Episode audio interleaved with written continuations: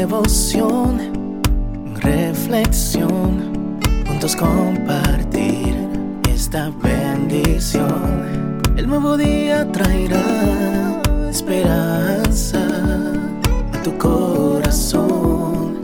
Qué bendición. Darwin Rodríguez, el podcast. Meditaciones matinales para adultos. Plenitud en Cristo. Escrita por el pastor Alejandro Bullón. ¿Corrección o castigo? ¿No eres tú desde el principio, oh Jehová, Dios mío, Santo mío? No moriremos. Oh Jehová, para juicio lo pusiste, y tú, oh roca, lo fundaste para castigar. Habacuc 1:12 Yo solo quería ser feliz. Nunca fue mi intención traer dolor a tanta gente, balbuceaba Patricia, con la cabeza entre las manos, sollozante y desesperada. Tal vez no quisiese, nadie quiere en sana conciencia hacer sufrir a las personas que ama, pero la vida es así. Entras en un tobogán y despiertas recién cuando el dolor es una realidad. Patricia es el típico ejemplo de alguien que no quiso ajustar su vida a las enseñanzas divinas.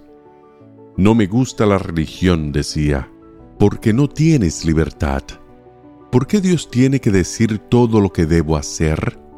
El texto de hoy habla de cuatro atributos divinos, su eternidad, su santidad, su justicia y su poder. De estos cuatro, el más difícil de ser aceptado por el ser humano es, tal vez, la justicia.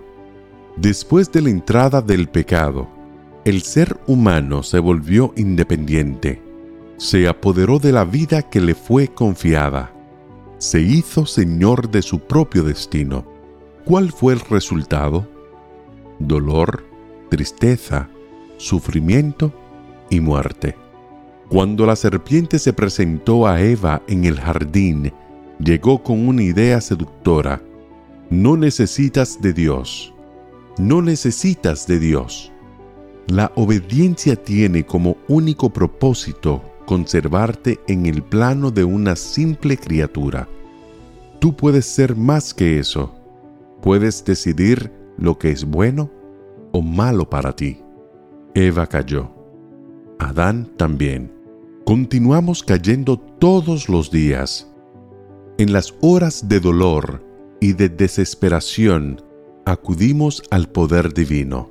En los momentos de enfermedad y muerte, pensamos en la eternidad de Dios. Cuando el pecado mancha nuestra vida al punto de asfixiarnos, recordamos su santidad, pero en momento ninguno aceptamos su justicia por lo menos no la justicia de la que habla Habacuc en el texto de hoy. El profeta usa la palabra hebrea mishpat, que significa literalmente el hecho de decidir un caso. Si Dios es justo, es Él quien decide. El ser humano tiene derecho de aceptar o rechazar el camino que Dios le presenta pero no tiene derecho de escoger el mal y llamarlo bien. Dios es el único que se atribuye el derecho de decir lo que es correcto o incorrecto, moral o inmoral.